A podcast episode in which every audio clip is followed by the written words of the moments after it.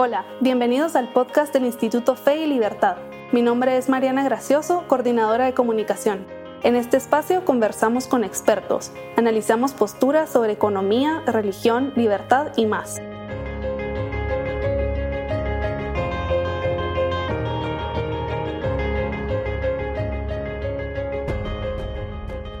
El 11 de julio de este año, los cubanos sorprendieron al mundo. Miles de personas indignadas salieron a las calles a pesar de vivir bajo un régimen comunista y totalitario, clamando patria y vida. Las protestas fueron organizadas de forma espontánea a través de las redes.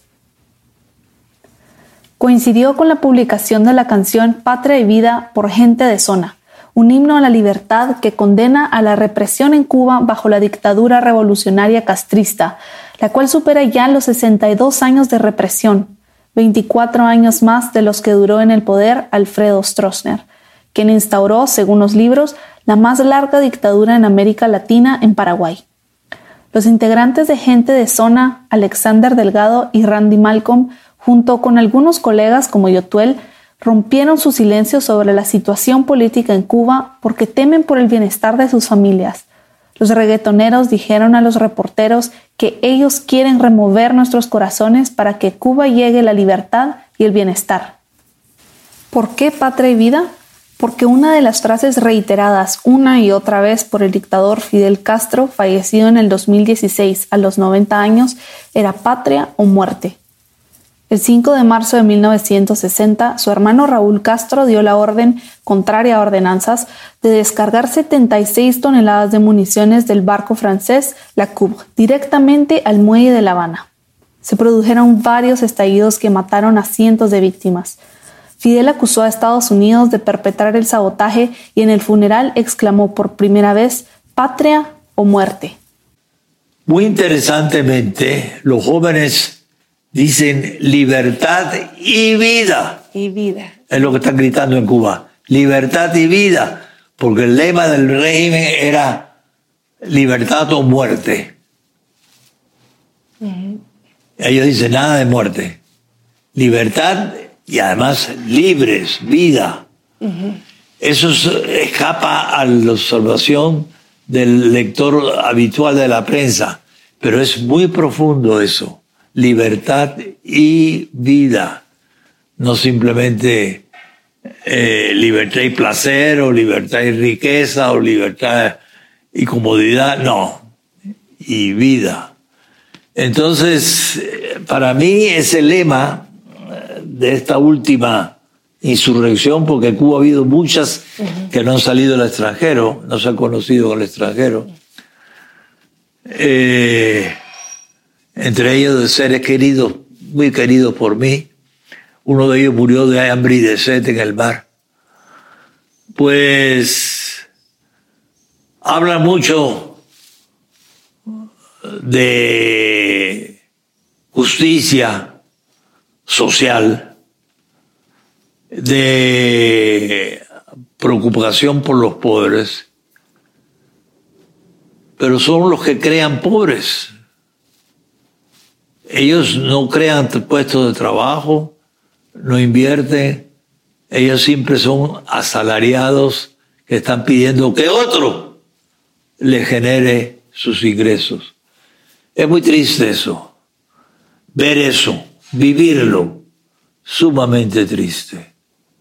Cuando yo tengo mis hijos que no pueden comer y estoy viendo a estos cerdos gordos asesinos tiránicos. Y veo mis hijos. La tristeza es enorme. La revolución cubana efectivamente trajo la muerte a Cuba. La represión empezó cortas semanas después de que Fidel Castro y su pequeña tropa de guerrilleros bajaran de la montaña y tomaran La Habana el primero de julio de 1959. Estos 62 años de totalitarismo han provocado sufrimiento, hambre, pobreza, desempleo y muerte para las familias cubanas. Un proyecto que se llama el Archivo Cubano, liderado por María Huerlau, intenta llevar un conteo de los muertos. Ha verificado hasta ahora los nombres de 10.723 víctimas del castrismo entre 1952 y 2016. El archivo cubano estima que 5.600 cubanos fueron fusilados ante el paredón y otros 1.200 en ejecuciones extrajudiciales. Castro mandó a su muerte a por lo menos 14.000 soldados que participaron en aventuras revolucionarias en Angola y otros países. Estos números no toman en cuenta a las personas que han muerto intentando huir del totalitarismo en balsas hechizas, que, según Armando Lago, un economista, ascienden a 78.000 personas. La revolución marxista-leninista impuso altísimos costos a los cubanos. Los familiares y conocidos de Armando de la Torre lo perdieron todo. Eh, todos mis amigos, todos, sin excepción, perdieron todo lo que habían acumulado durante su vida. Todo, todo. Hasta las sábanas, hasta las toallas, todo a los 40 años, a los 50 años, a los 60 años, empiezas de cero. Y en un país que no es el tuyo, y sin amigos y sin parientes, la desesperación pura. Eso he visto mucha más gente morir de desesperación. Entonces, morir de desesperación. Pero decirlo así, estoy desesperado no tengo esperanza de nada. Y morir en esas circunstancias, eso lo he visto yo. Fidel Castro llamó gusanos o escoria a los cubanos que lograron escapar justo antes de la revolución o en los años subsiguientes. Se estima que tan solo en Estados Unidos hay más de un millón de cubanos, la mayoría de ellos en Miami, que está tan cerca de su hogar. Vivieron esa desesperanza de la que habla Armando de la Torre y tuvieron que rehacer sus vidas de cero, los estadounidenses hablan de cuatro olas de migrantes. La primera entre 1959 y 1962. La segunda entró entre 1965 y 1974. Algunos de los exiliados que entraron en la primera y la segunda ola de migrantes participaron en esfuerzos militares y políticos por derrocar el régimen comunista. Sin embargo, no tuvieron éxito. A los que entraron en la tercera ola se les conoce como los Marielitos, porque entre abril y septiembre de 1980 entraron a Florida, provenientes del puerto de El Mariel, un aproximado de 125 mil cubanos. La cuarta ola coincide con el colapso de la Unión Soviética, suceso que exacerbó la pobreza de la isla. La economía cubana ya estaba muy golpeada y ahora se encogió aún más. Empezaron revueltas en las calles y Fidel Castro dijo que los que se quisieran ir se fueran desatando así el fenómeno de las decenas de miles de balseros que se lanzaban al mar en cualquier cosa que flotara. De seres que yo aprecio o apreciaba, de seres que yo quería, de seres en los que yo me inspiraba, prefieren morir ahogados. Se lanzan al mar y si llegan a la Florida, bien, y si no llegan, como muchos no llegan, ¿qué le vamos a hacer? Eso es muy triste. Al cubano se le arrebató la esperanza. Con la esperanza se fue todo. Había un canto de, de Olga Guillet muy bonito que se llamaba El son se fue de Cuba. Porque el cubano era musical, era danzador, era bailador, alegre, siempre alegre. Ahora todo es triste. Antes de la revolución en 1959, Cuba era una de las más prósperas economías de América Latina, si no es que la más pujante. Durante los años 30, 40 y 50, la economía de Cuba se desempeñaba incluso mejor que la de España, recién salida de una guerra civil y por eso muchos españoles miraron a Cuba en busca de oportunidades. Pero ya para 1963 el Producto Interno Bruto per cápita de España era el doble que el de Cuba. El ingreso per cápita de Cuba, según los autores Marianne Ward y John Devreux, eran equivalentes al 50 y 60% del ingreso europeo en vísperas de la revolución. El índice de libertad económica de Heritage Foundation coloca a Cuba en penúltimo lugar de la región, reportando un Producto Interno Bruto per cápita de 14.080 dólares. El motivo de su mal desempeño es principalmente la ausencia de derechos de propiedad privada. Además, el gobierno es corrupto. Junto a las empresas estatales controlan y distorsionan la economía. La libertad de negocios, la libertad laboral y la libertad monetaria son precarias.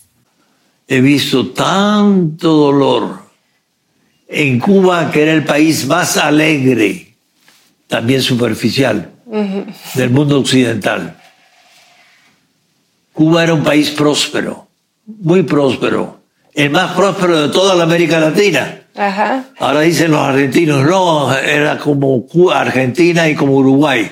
Era más que eso. Yo conozco todos los tres países muy bien.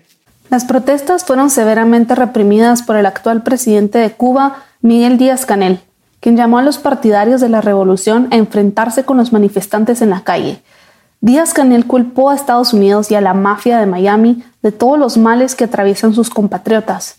En la isla hay más de 100 prisioneros políticos y tras esta racha de protestas, 12 detenidos recibieron como sentencia entre 10 meses a un año de cárcel.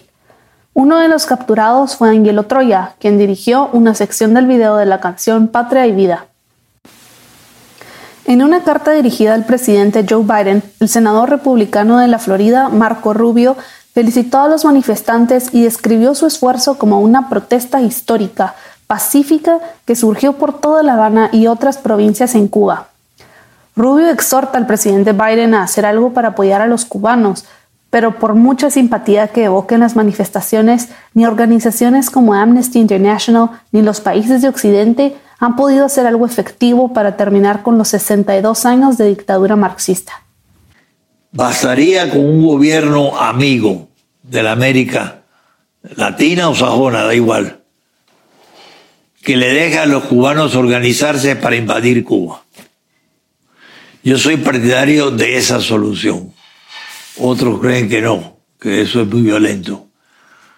Bueno, por creer que eso es demasiado violento, el pueblo ha estado sometido 62 largos años a la violencia más injusta y corruptora posible ha sufrido mucho, mucho, mucho. Lo he visto en mi madre, lo he visto en mi hermana, lo he visto en mis amigos, lo he visto en todos los seres que me son queridos y admirados. El sufrimiento hasta morir, hasta morir. Los cubanos no se sienten acompañados en su dolor, expresa Armando de la Torre. Es comprensible la tristeza y la desesperanza que invaden Armando a sus 95 años, cuando confronta la realidad de su país luego de haber vivido largas décadas en el exilio.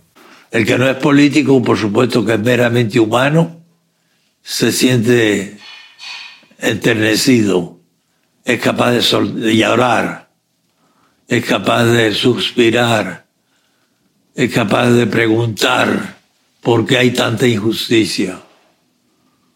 Pero los políticos no, simplemente un voto de condena porque Castro mató a fulano hizo tal cosa. ¿Eso qué?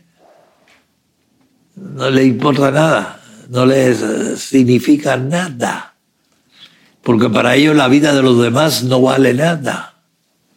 Solo valen en la medida en que me sirven a mí para tener gloria, poder, dinero, etcétera.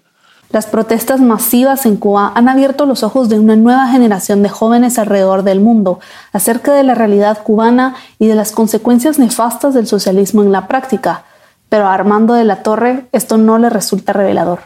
Bueno, para la gente sí, para la juventud, para mí no. Eso que ya tenía yo revelado desde hace 62 años. Lo tenía muy claro, no es nuevo. Nada nuevo, no me enseña nada. Pero para otros que nunca habían pensado en el tema, pues sí, pues es una faceta, un aspecto interesante y de ahí no pasa. Si pudiéramos soñar a lo grande e imaginar que un día triunfa un movimiento favorable a la libertad y a la democracia en Cuba, ¿qué habría que hacer para gestionar una transición exitosa del sistema revolucionario colapsado y empobrecido a un sistema abierto y libre?